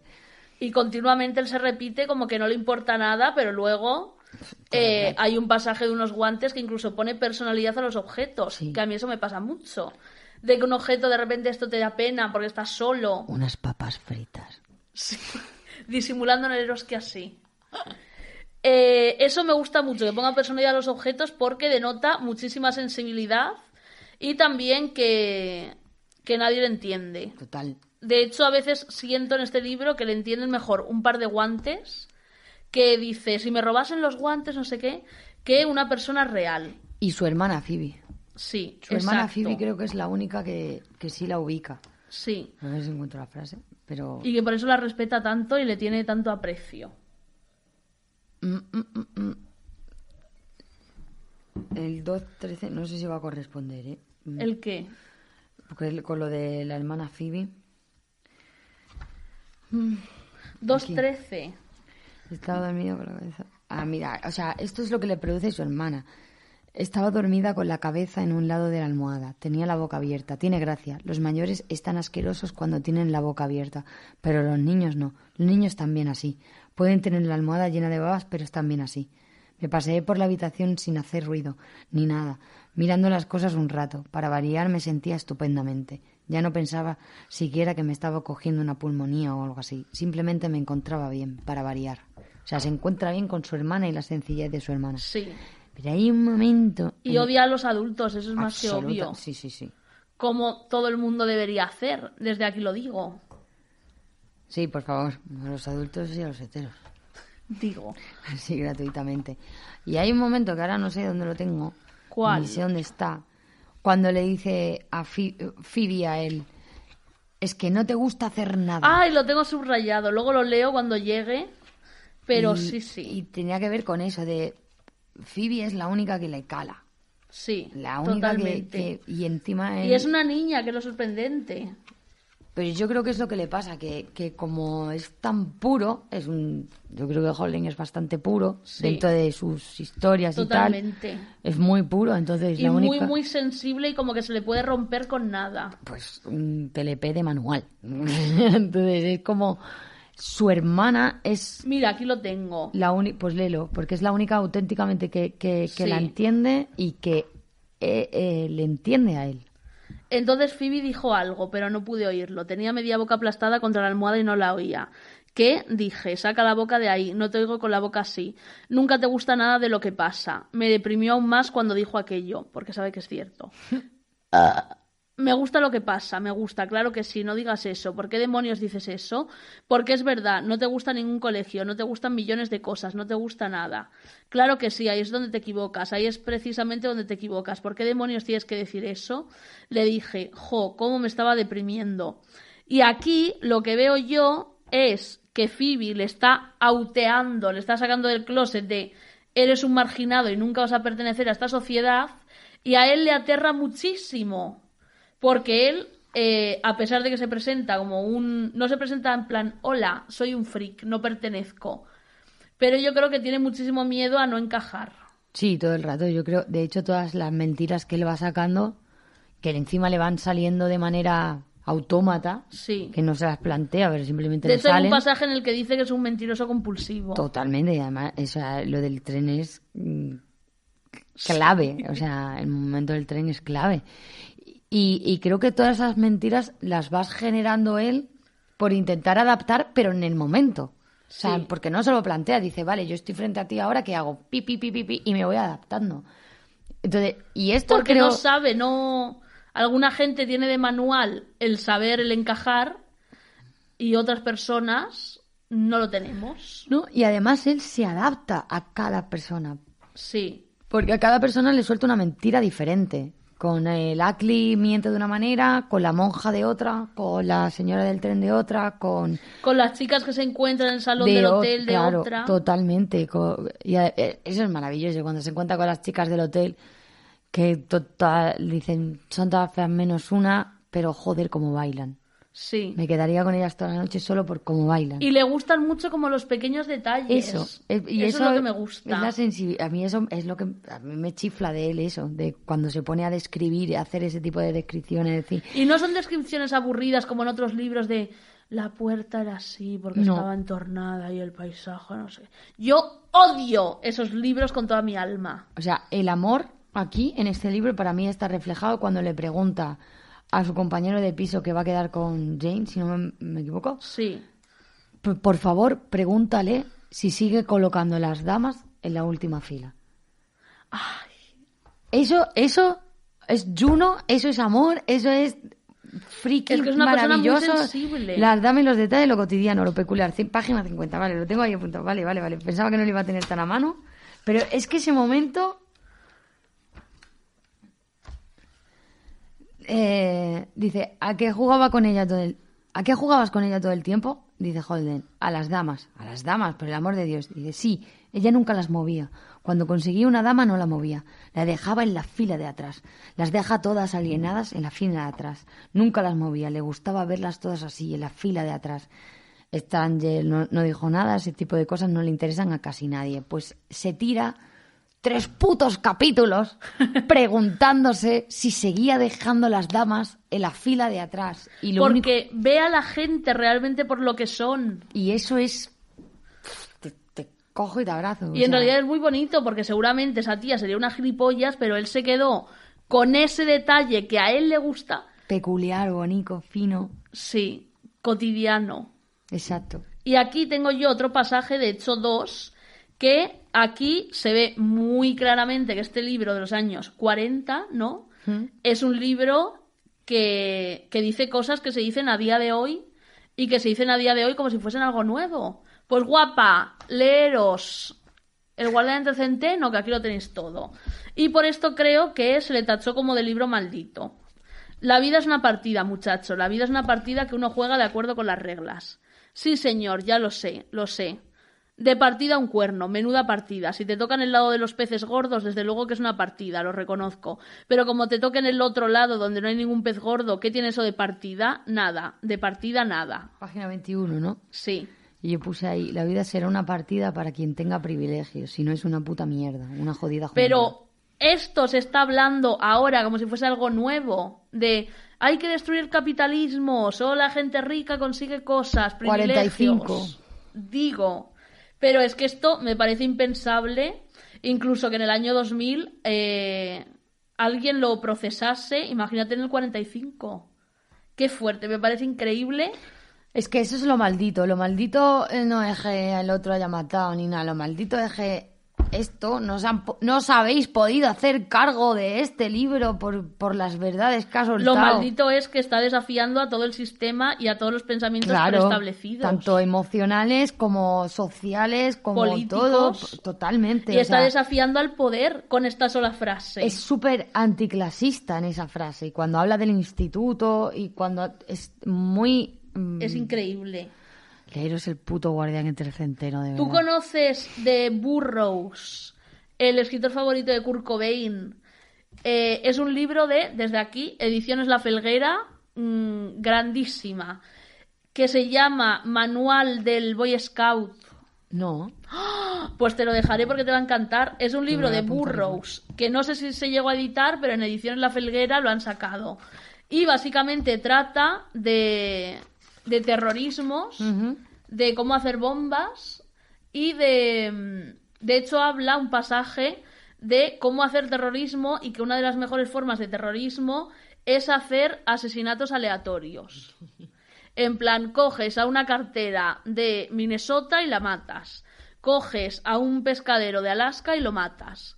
Coges a tal y lo matas. Entonces se crea el caos, pero nunca te van a pillar porque no hay un patrón. El Joker. Sí. Y nada, y que está muy guay y que habla del caos y de la sociedad preestablecida y de cómo destruir las sociedades de dentro. Ya te lo dejaré Por porque favor, es increíble. Por favor. Y aquí hay otra, otro pasaje que me gusta mucho que habla sobre la gorra, que la gorra es un objeto que le pone mucha personalidad y le tiene muchísimo cariño. Además es una gorra que tiene también orejeras. Que Eso Sí. es importante porque es de caza. O sea, que Y que dice como que se ve ridículo con ella, pero que le encanta. Y dice que le costó un dólar en Nueva York. Y me gusta mucho porque a mí también me pasa de coger un objeto completamente estúpido que te ha costado 50 céntimos y darle una importancia desmedida. Y yo creo que eso viene de falta de cariño en la infancia y falta de inocencia. La verdad, como que te han quitado la inocencia muy rápido. Y entonces en tu vida adulta coges objetos y los tratas como si fuesen aquel osito blanco que tenías cuando tenías tres años y alguien lo tiró por la ventana. Hmm. Bueno, a mí me pasa. Entonces, leo. Donde yo vivo llevamos gorras de esas para cazar ciervos, por el amor de Dios, dijo. Es una gorra para cazar ciervos. Y un cuerno. Me la quité y la, y la miré. Cerré un poco un ojo como si estuviera afinando la puntería. Es una gorra para cazar gente, dije. Yo me la pongo para cazar gente. Aquí entiendo por qué Mark David Chapman, el asesino de John Lennon, eh, podría Columbine. ver en este vídeo, o sea, en este libro, eh, ciertas cosas. Y Columbine total lo de cazar gente. Pero es que esto lo dice, yo no lo veo que lo diga con apuntes psicopáticos. No, yo creo que hay. O sea, el que ha pillado eso como referencia para Sí. pegarle tiros necesitaba una excusa. Exacto. Y creo que Holden... Ningún asesino mata por un libro. Exacto. Yo creo que Holden directamente lo dice porque le puto flipa la cabeza la puta gorra, ya está, no tiene más. Sí. Es que es tan... Lo maravilloso es que es tan sencillo como eso. Y porque recordemos que él en un pasaje dice que ve las cosas como si estuviese subido en la luna. Claro, entonces... Y que muchas veces no se siente parte de la sociedad ni de este mundo. Y lo de cazar gente yo lo veo no como asesinar ni hound gente, No. sino como ver las cosas desde fuera y ver las cosas tal cual son. Como si fuese una gran obra de teatro. Sí, y con mucho cuidadito. Es que Sí. lo hace todo con mucho cuidadito el cabrón. Ay, Bien. qué bien. Hay Me uno encanta este libro. que tiene que ver con la, con la muerte, ¿Cuál? que tiene que ver con, con cómo él eh, ha llevado todo el tema de su hermano y demás. Y, joder, a ver si lo encuentro, macho, qué pecha de cosas. Yo también estoy buscando. Eh, habla del cementerio. Eh, aquí, 2.7. Eh, habla de, de- de su hermano Ali Sí. eh, y, y de esa pelea. mm, no, esto no es. La muerte de Ali en el cementerio. Ah, pues sí. Dice. mm, mm, mm, mm, mm. Después me imaginé a toda la panda dejándome en un maldito cementerio con mi nombre escrito en una lápida y todo eso, rodeado de tíos muertos. Jo, qué buena te la hacen cuando te mueres. Espero que cuando muera eh, alguien tenga sentido común suficiente como para tirarme al río o algo así. Cualquier cosa menos meterme en un maldito cementerio. Eso de que venga la gente eh, los domingos a ponerte ramos de flores en el estómago y todo ese rollo. ¿Quién quiere flores cuando ya se ha muerto? Nadie. Eso también lo había subrayado yo. Y luego dice, yo eh, cuando, cuando hace buen tiempo mis padres van con frecuencia a poner un ramo de flores a la tumba de Ali. Yo fui con ellos un par de veces, pero dejé de ir. Primero porque no me gusta nada verle en ese maldito cementerio, rodeado de tíos muertos y de lápidas y eso. Cuando hacía sol no estaba tan mal, pero dos veces, dos veces. Empezó a llover mientras estábamos allí. Fue horrible. Llovió sobre su puñetera lápida y llovió sobre la hierba que tiene sobre su estómago. Llovió encima de todo. Todos los que estaban en el cementerio empezaron a correr como locos hacia sus coches. Aquello casi me sacó de quicio. Todos podían meterse en sus coches y poner la radio y todo eso, y luego irse a cenar a un sitio agradable. Todos menos Ali. No podía aguantarlo. Daría cualquier cosa porque no estuviera allí. Ustedes no le conocían, claro.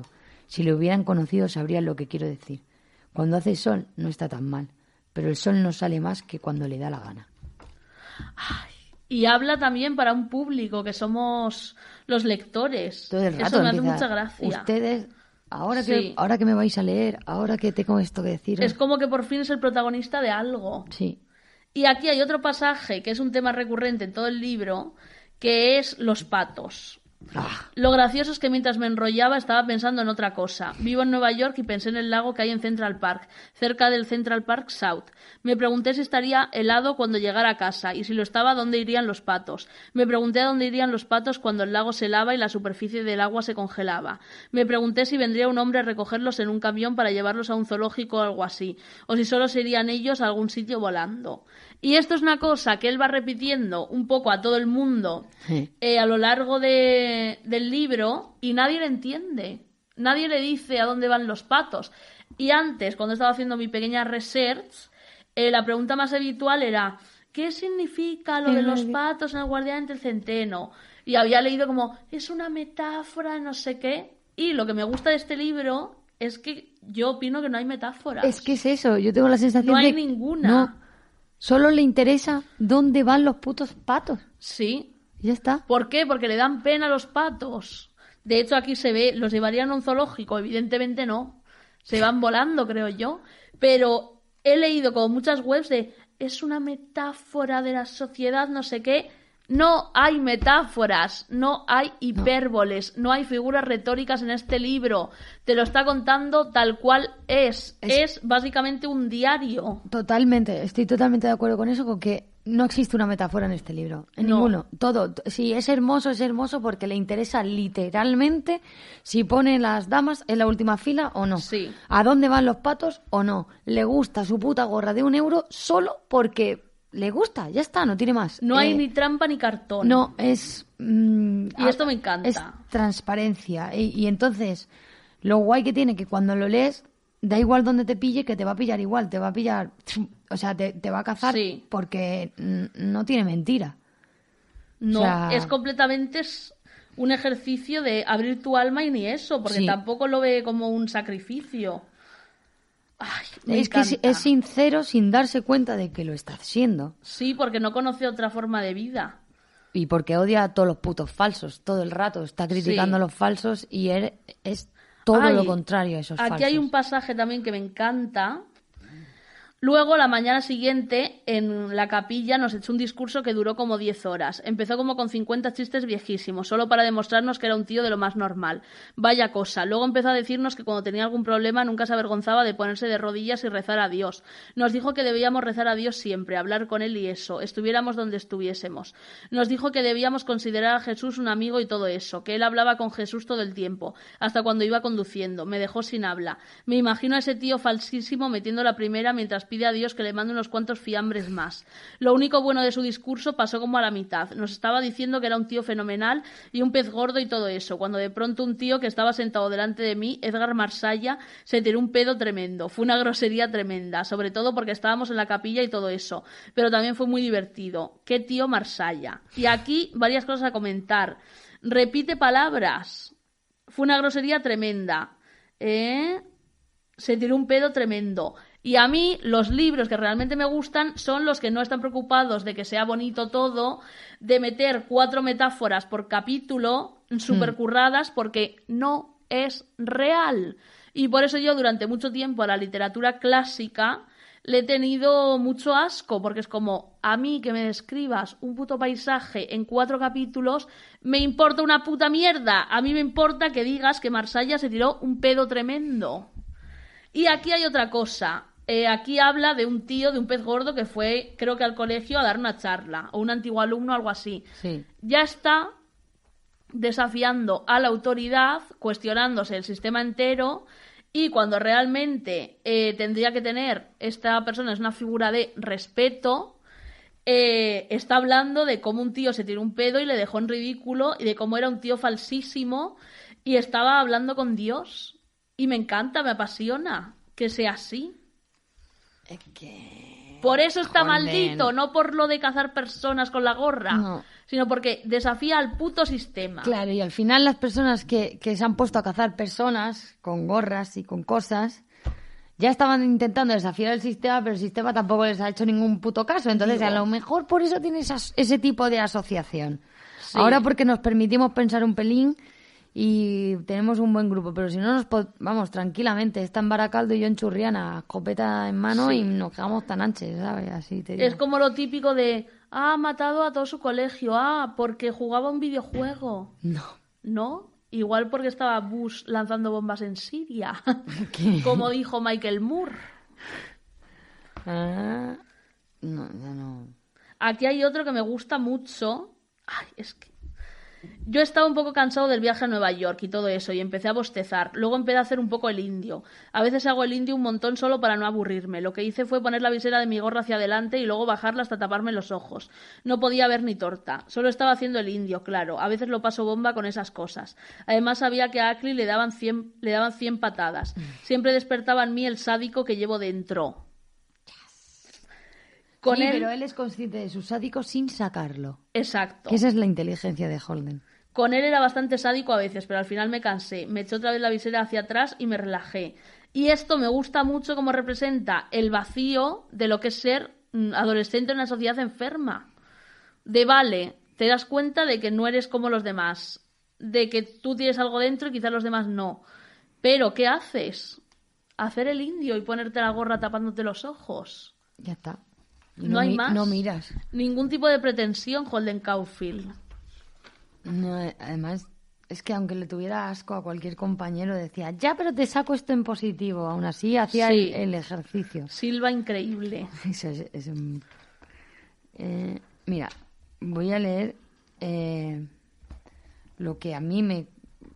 por lo que entré yo en Holden, que Sí. es el monólogo que me hizo hacer casi de manera obligada, pero que en realidad fue un regalo, Rosa María Mateo, de nuevo gracias. Pero lo mejor de ese museo es que todo estaba siempre en el mismo sitio. Nadie se movía.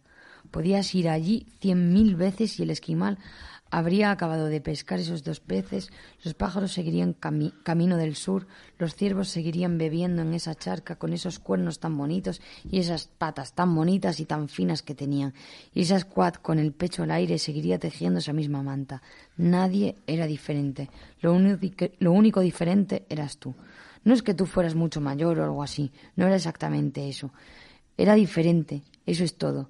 Esta vez llevabas abrigo o el crío que había sido tu pareja en la fila eh, esta vez tenía escarlatina y tenía una pareja distinta, o era una sustituta la que llegaba a la clase en lugar de la señorita Allinger, o habías oído a tu padre y a tu madre tener una pelea horrible en el baño, o acabas de pasar en la calle junto a uno de esos charcos que tenía un arco iris de gasolina. Quiero decir que de algún modo eras diferente. No puedo explicar lo que quiero decir, y aunque pudiera, no sé si me apetecería hacerlo. Ese fue el monólogo. Ese fue el monólogo, tío. Y a mí me costó mazo de tiempo entender por qué este monólogo. Pero luego... Y yo, es que... Sí, es que... Es que eres tú. Yo y creo que mucha chavalada. En plan... Eh, todas esas preguntas que nos hemos podido hacer, ya no, no solo tirando para la adolescencia y demás, sino en una actualidad decir, ¿por qué carajo me estoy preocupando yo ahora mismo por esto? A ver, si eres freak, lo vas a ser toda tu vida entera. Claro, entonces. Y quizás el libro no esté maldito, sino quien está maldito es Holden, porque he visto por aquí un pasaje que Acri le dice: No puedes hacer una cosa bien, lo tienes que hacer todo del revés, ni una maldita vez puedes hacer algo a la, eh, de derechas. Es que Holden se está peleando todo el rato con lo establecido. Todo el rato, pero sin darse cuenta. Él no está maldito, él simplemente tiene como una cosa de decir, pero que tío, que... De hecho, los demás están malditos. Claro, os estáis equivocando, o sea, no tenéis ningún tipo de sensibilidad, estáis jodiendo a todo el mundo por la cara, entonces... Holden, mis respetos. O sea, creo que es la persona más cuerda de, Literal. De, aquí a 20 kilómetros a la redonda ahora mismo. Es que es duro que tu naturaleza sea siempre ir como al contrario de todo y no por hacerte el guay de yo nada contra corriente, no. No, no, no. Es una puta maldición. Porque no tienes más remedio. ¿Cuántas veces has pensado tú, ojalá no plantearme nada? Uy. Fiarme del sistema, y no preguntarme y confiar en mi gobierno y en mi gente y en la sociedad. Uy. Sería todo súper fácil. Sí. Ya está. ya. Y apagar el, el cerebrito un rato. Mira, aquí sigue hablando de los patos. Otra vez con otra persona distinta. Lo hace con dos, tres tacitas o algo así. Sí. Y aquí Ay, mira, aquí me gusta mucho porque en el libro no solo habla como de sus compañeros, sino que también habla de amoríos, hmm. de sus líos y de tal. Y aquí dice, el sexo es una cosa que no acabo de entender del todo bien. Nunca sabes exactamente dónde demonios estás. Yo siempre me estoy inventando normas de sexo para mí mismo y luego las rompo todo el tiempo. El año pasado me puse como norma que iba a dejar de enrollarme con chicas que en el fondo me caían como una patada en el culo. La rompí la misma semana en, que la hice. De hecho, esa misma noche, si quieren saber la verdad. Me pasé toda la noche besándome y todo eso con una chica falsísima que se llamaba Anne Louise Sherman. El sexo es algo que no entiendo, lo juro por Dios. Y esto me parece importantísimo porque en esta sociedad... El sexo es súper importante. Es moneda de cambio y es poder. Totalmente. Y es muchas veces el sexo es la razón por la que se mueve el mundo, el sexo, el dinero y el poder. Totalmente. Y el sexo se puede intercambiar por dinero o por poder. Y el sexo es poder. Y entonces me gusta mucho que él, una vez más, sin darse cuenta, simplemente hablando consigo mismo, dice, el sexo es una cosa que no acabo de entender del todo bien. ¿Por qué? Porque es una de las grandes monedas de cambio de esta sociedad. Lo tiene impuesto y todo lo que está impuesto no lo entiende. Y a, mí, y a mí con el sexo, por ejemplo, me pasa lo mismo que al puto John de Caulfield, que es a como... Mí también. Eh, que yo no digo que no me guste el sexo, digo que no en mi vida no es necesario. No entiendes el hype. No, no. No, yo tampoco. O sea, cuando me surge, pues me ha surgido estupendo, pero como me surge comerme una tortilla de patatas y no es A ver, es una cosa primitiva claro. que mm, hay gente que la tiene, hay gente que no. Pero en mayor o menor medida la tenemos todos como una cosa. Pero yo muchas veces decía, ¿no tendría que importarme más de lo que me importa? Yo me he sentido muchas veces, eh, soy una, una frígida. Yo he dicho, he sido una frígida toda mi vida o tal, o no sé qué, porque no me está interesando tal. Y es como, y yo no, a mí, yo cuando a mí me interesa el sexo en el momento en el que me da, porque me interesa, no es que me interese ahora, eh, o sea, que hoy no me interese y, y mañana empieza a interesarme de golpe, no, es que Sí. te da un momento y te dice, es que está vale, ahí, mm, pero ya está. pues ahora estoy mm, más cachonde que una mierda y ahora sí, pues tal, por lo que tú quieras y con esta persona que tengo delante y estupendo y fenomenal. Y, y todo funciona a la perfección, Sí. pero no está en mi cerebro todo el tiempo, o sea, eh, eh, Es que para mucha gente sí. a mí Y me parece increíble. Yo por eso no sé funcionar como Holden con respecto al sexo, es como Me parece de ser un mono. Mm. Una amiga eh, dijo, Yurena desde aquí, hola, que eh, el sexo es una frase que se me quedó bastante, porque yo por aquella época no había probado el sexo nunca, que luego lo probé y dije, mira, chica, bueno, pero esto viene, viene acorde a la frase que es, ¿sabes cuando tienes mucha cera en el oído y te metes un bastoncillo y dices, ay, qué gusto? Y me dijo, pues eso es mejor que el sexo. y dije, O sea- y luego lo probé y dije, sí.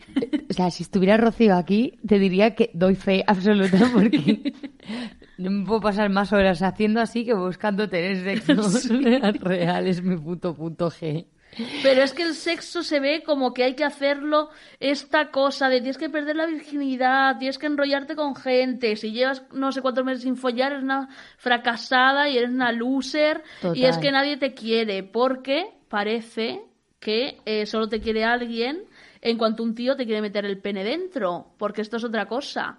El sexo se centra en eh, pene vagina y no en otras cosas. Igual hay que revisarse un poquito. Vamos a mirárnoslo así. Sí. Y aquí habla también, me gusta eh, la posición de Holden en cuanto a los amoríos, porque creo que del sexo solo menciona eso y cuando contrata una prostituta que al final él confiesa que era virgen Sí. y al final no hacen nada y luego le viene el chulo a pegar, en plan, debes cinco dólares de más. Que además, eh, cuando está la chica ahí, él empieza a decirle, mira, no sé por qué he hecho esto, pero ¿te apetece charlar? ¿Cómo te llamas? O Sí. sea, no, no es capaz de nada, porque no, no le apetece nada. Y que además, mira, en esto se ve muy bien. Eso es lo que tienen las chicas. En cuanto hacen algo gracioso, aunque de aspecto no sean gran cosa y aunque sean un poco tontas, acabas enamorándote de ellas y entonces ya no sabes dónde demonios estás. Las chicas, Dios santo, pueden volverte loco de verdad. Y esto, en los años 40, que había un machismo de la puta hostia, me parece muy fuerte que se fije en plan, ay, cómo me gustan las chicas cuando dicen algo gracioso. Cuando todos sus compañeros de clase estarían pensando, "Eh, voy a meterle la polla. Ay, me gusta mucho. Es que me parece incluso, ¿no te parece a veces que, que Holden no tiene género? Sí, Como una persona muy a género. Sí, pero porque encima además eh, todas las cosas que le gustan y le entusiasman no están mar- como no está marcado por el sexo, Sí, no está marcado porque la chica, pues eso, tenga unas tetas o el chico tenga tal, porque eh, cuando conoce a compañeros de clase que le parecen gilipollas, también llega a decir, pero es que es guapísimo. sí. Y, y asume la belleza en, en ambos lados y el, y el comportamiento que tiene. Podría ser NB Holden Caulfield. Sí. Uno más para el club. Ay, qué bien. Junto sí que podría. Miley ¿eh? Cyrus, tú y yo y, y Holden Caulfield. Y mira, aquí hay otro pasaje. Ay, no quiero que crean ustedes que Jen era un témpano o algo así, solo porque nunca nos besábamos y todo eso, ni nos enrollábamos mucho. No lo era. Por ejemplo, siempre nos cogíamos la mano. No parece gran cosa, lo sé, pero para. Pero para cogerle la mano era estupenda. La mayoría de las chicas a las que les coges la mano dejan la mano como muerta o creen que tienen que moverla todo el rato porque piensan que si no vas a aburrirte todo el rato o algo así. Con Jen era distinto. Íbamos al cine o algo así y enseguida nos cogíamos las manos y no nos soltábamos hasta que terminaba la película sin cambiar de posición ni darle una importancia tremenda. Con Jen ni siquiera tenías que preocuparte de si te sudaba la mano o no. Solo te dabas cuenta de que eras feliz. Eras feliz de verdad. Esto lo ha escrito una persona género. JD, te hemos pillado. Sí, JD Salinger. qué fuerte. Ay, esto está muy guay. ¿El qué? 188. Eh, a ver, a- recordamos, Ali es el hermano que murió eh, y de B era, es el hermano que está en Hollywood escribiendo de esto. Eh, dice, están hablando de la guerra, ¿no? De que ahí en ese momento pues están obligados a ir a la guerra y tal, y uno de ellos pues lo pasó reguleras, ¿no? Por el hecho de ir. Dice, recuerdo que Ali le preguntó una vez si no le venía bien ir a la guerra siendo escritor, porque de ahí podía sacar un montón de cosas sobre las que escribir eh, de B. Y Ali le dijo que fuera a buscar su guante de béisbol y le preguntó que quién escribía mejores poemas de guerra, si Rupert Brooke o Emily Dickinson. Ali dijo que Emily Dickinson, en 1945. Qué fuerte, me encanta Emily Dickinson. ¿Quién escribe mejores poemas de guerra? O sea, me encanta la, me- la- la cosa que de decir, ¿para qué necesito yo ir a la guerra para escribir poemas de guerra si Emily Dickinson escribe mejores poemas de guerras sin ir a la guerra que el otro tonto boya que se ha matado con no sé cuántos amarillos? Creo que es a género. Me refiero... Holden Caulfield. Lo tengo claro. Es, es totalmente, o sea... Es como no es si es a género, pero cuando lees no sabes si es hombre, mujer o no binario. Claro, es, es que es no binario en el sentido de... O sea, es que ni siquiera importa. Claro, da lo mismo. Porque no es relevante para él decírtelo No. y, a- y tampoco es relevante para ti saberlo. ¿Y por qué no es relevante decirlo? Porque es una persona fuera de esta sociedad. Es Si no sería Ackley, su compañero. totalmente. Es una persona no binaria que ya está, pues como dice él, en la luna. Sí. Y aquí otro pasaje que yo diría. Luego te pregunto cuál es tu pasaje favorito de todos, pero yo diría que esta y otra frase que luego leeré. Ay. Pero deberían haber oído a la gente cuando acabó. Habrían vomitado, se volvieron locos. Eran exactamente los mismos cretinos que en el cine se ríen como llenas por cosas que no tienen ninguna gracia. Juro por Dios que si yo fuera pianista o actor o algo así, todos esos imbéciles pensarán que era maravilloso. Me reventaría. Ni siquiera querría que me aplaudiesen. La gente siempre aplaude cuando no debe. Y aquí una de las mejores frases de este libro. Si yo fuera pianista, tocaría dentro de un puñetero armario. Como, como Kurt Cobain, que tocaba frente a la pared. Sí. Y de hecho el movimiento shoegaze de My Bloody Valentine, Slow Dive y todo eso, también lo veo muy esta frase porque tocaban las guitarras con muchos sintetizadores y se llama shoegaze ese género musical porque tocaban mirándose a los pies y no miraban al público en ningún momento. Y entonces me parece que viene mucho con esta filosofía de Holden y que esta frase, coño, esconde muchísimo Sí. de aunque yo tuviese todo lo que tendría que tener para ser exitoso, tocaría dentro de un maldito armario. Ni aunque me diesen la medallita de persona estrella, pez gordo de la sociedad, lo querría. Quiero estar fuera. Yo creo que si, si Holden hubiese sido un, un triunfador en su colegio, si hubiese salido de ese armario a hacer sus cosas, ahí sí que se hubiese tirado. Sí. Ahí sí que se hubiese De tirado. hecho, hay otro pasaje por aquí que menciona varias veces como que se quiere morir. El de la depresión, sí, eso Sí. tengo apuntado también. Y hay otro que dice eh, que le pega a un compañero de clase y dice, creo que estaba asustado porque pensaba que me había roto el cráneo. Ojalá lo hubiese hecho. es increíble. Mm, mm, mm, mm. ¿Cuánto llevamos? Vale, pues ahora vamos finiquitando. Sí. ¿Sigue grabando? Vale. Mierda. ¿Qué estás buscando? Estoy buscando lo del suicidio. Yo también creo que lo tengo subrayado por ahí. ¿Cuánto matriz está? ¿Esto qué tiene que ver? 1.37. Madre mía, que ma- yo pensaba que lo había apuntado todo bien. Mira, dice... eh, a ver, no tiene directamente por qué hablar del suicidio, pero sí habla de cómo afronta él la tristeza y cómo la relaciona Sí. con, con su hermano Ali, el difunto Ali. Dice, jo, qué, qué triste me sentía. No se imaginan lo deprimido que estaba. Lo que hice fue empezar a hablar como en voz alta con Ali. Es una cosa que suelo hacer cuando estoy muy deprimido. Le digo que vaya a coger su bici y que me espere delante de la casa de Bobby Fallon. Eh, la historia que cuenta sobre esa anécdota alrededor de la casa de. Bobby Fallon con su hermana, con su hermano, tal, eso es Eso es. Y el cómo él reacciona cuando está tan triste en pensar en su hermano en presente. Sí. Que lo trae, o sea, lo trae todo el rato como. La realidad me supera. Y yo estoy fuera de la realidad todo el Se rato. nota que no ha pasado el duelo. No, hombre, porque que no le han dejado tampoco. No, no, no han dejado. Y, y sus padres, por muy buenos que tengan que ser, han estado todo el rato rehuyendo de él. O Sí. sea, te metemos a todos los internados del universo. Aquí hay otra frase que me parece. Creo que es mi frase favorita de todo el libro. Mm. Es. Está hablando de su hermano Divi de libros. Y dice. Bueno, pues casi me alegro de que hayan inventado la bomba atómica. Si alguna vez hay otra guerra, pienso sentarme justo encima de ella. Me ofreceré voluntario, lo juro por Dios. Es como que encapsula tanto en tan poco. ¿Cuál dirías que es tu frase o tu pasaje favorito Uf. de todo el libro?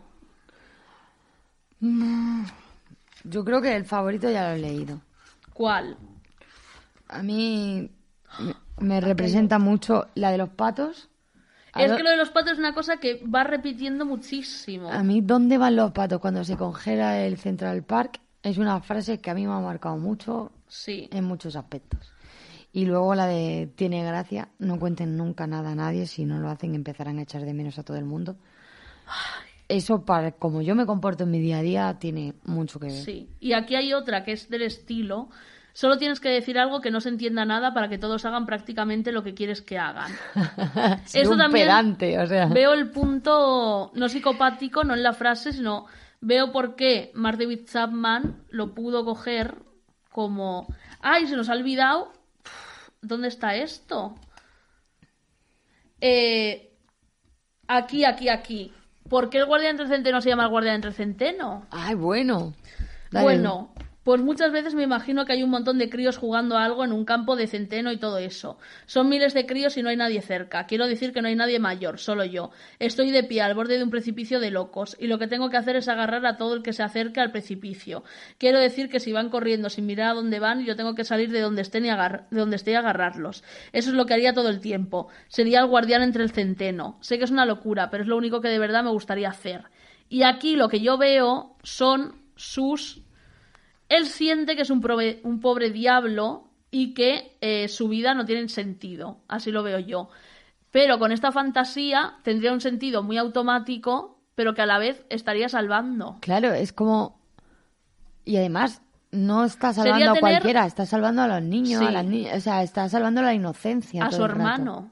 A su hermano, a su hermana. Sería tener un propósito en la vida, que es creo que lo que le falta a Holden. A, a salvar lo único que es salvable, todo lo que no está podrido. La ya. inocencia. Eso. Ay, qué increíble. Mira, esto es lo que tiene que, lo que decía antes de que tenía que ver con la, con la depresión, Sí. que cuando queda con la chica esta para ver el teatro, le, le dice él, él a ella, ¿te has hartado alguna vez? Le dije, ¿nunca, ¿nunca has tenido miedo de que a menos que hicieras algo todo fuera a ser asqueroso? Quiero decir, ¿te gusta el colegio y eso? Es un aburrimiento horrible. No, quiero decir que si lo odias. Ya sé que es un aburrimiento horrible, pero lo que quiero decir es si lo odias. Bueno, no lo odio exactamente. Tú siempre tienes que... No, pues yo lo odio. Jo, cómo lo odio, dije. Pero no es solo el colegio, es todo. Odio vivir en Nueva York y todo eso, los taxis y los autobuses de la avenida Madison, con esos conductores que siempre te están gritando que te bajes por la puerta de atrás y que me presente a tíos y que me presenten a tíos pedantes que me dicen que los Loon actúan como los ángeles y subir y bajar en el ascensor cuando solo quieres salir a la calle y esos tíos que te arreglan todo el tiempo los pantalones en Brook y la gente que no para de decir y le frenan y dicen no grites por favor y es como lo único que te está diciendo es que odia toda esa imposición, todo lo que se supone que tienes que amar. Sí. Y que odia lo establecido y odia las pequeñas... Yo creo que odia tanto, está tan harto esta sociedad que odia hasta las pequeñas cosas los que te arreglan pantalones en Brooklyn. Total. Y aquí hay otro pasaje que habla de la de- depresión, pero que es muy muy simple, pero es lo he estado releyendo de las cosas de la depresión que más me han llegado. Así que entré en un bar que parecía muy barato y pedí un café y donuts. Solo que no me comí los donuts, no podía tragarlos bien. Cuando uno está muy deprimido por algo le resulta dificilísimo tragar. Y esto me parece que es una especie de lenguaje secreto porque una persona que no tiene una depresión dice, porque te costaría tragar, pero realmente cuando has estado al borde del suicidio, sabes que te cuesta tragar cuando estás deprimida. Hombre, el estómago cerradito. ¡Ay! Me encanta. ¿No, pare- ¿No te parece que este libro, como que lo coge alguien muy básico y dices, no entiende nada? Sí, creo que Pero es un código secreto.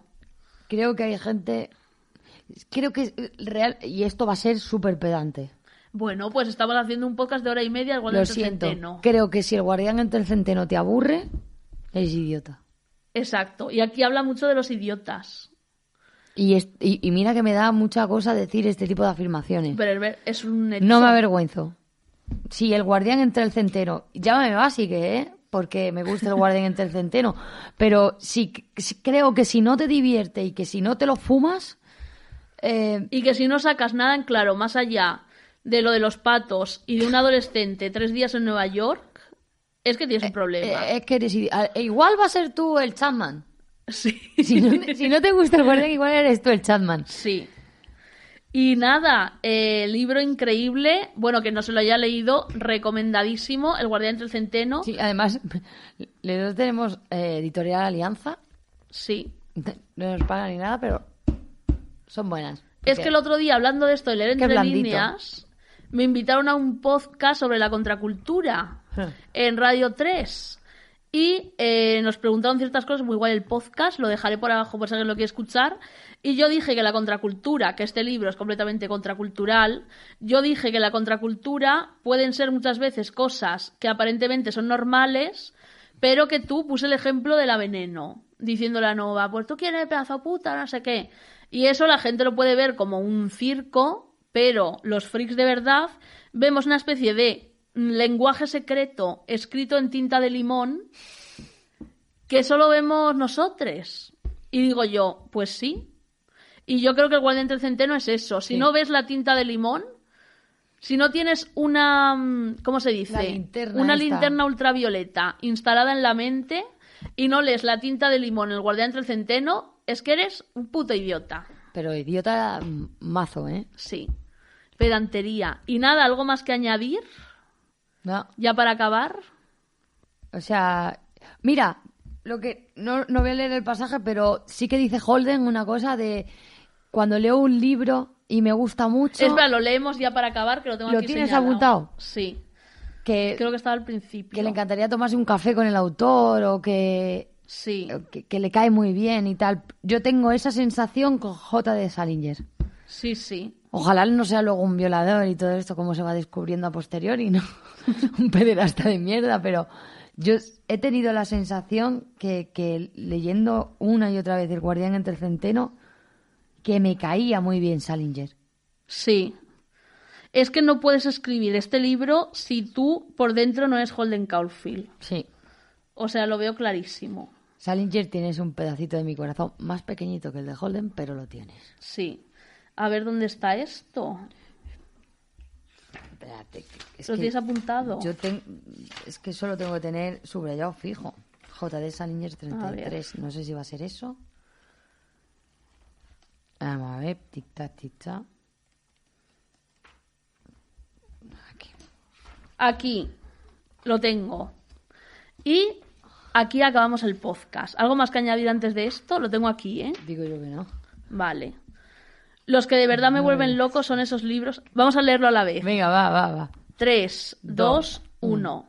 Los que de verdad me vuelven loco son esos libros que cuando acabas de leerlos piensas que ojalá el autor fuera amigo tuyo y pudieras llamarle por teléfono cuando quisieras. Pero eso no pasa mucho. No me importaría llamar a Isaac Dassen. O a mí, a JD Salinger. Sí.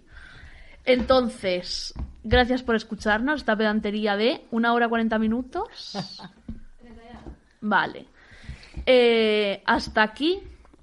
Si os han gustado estas pedanterías, eh, ya haré más.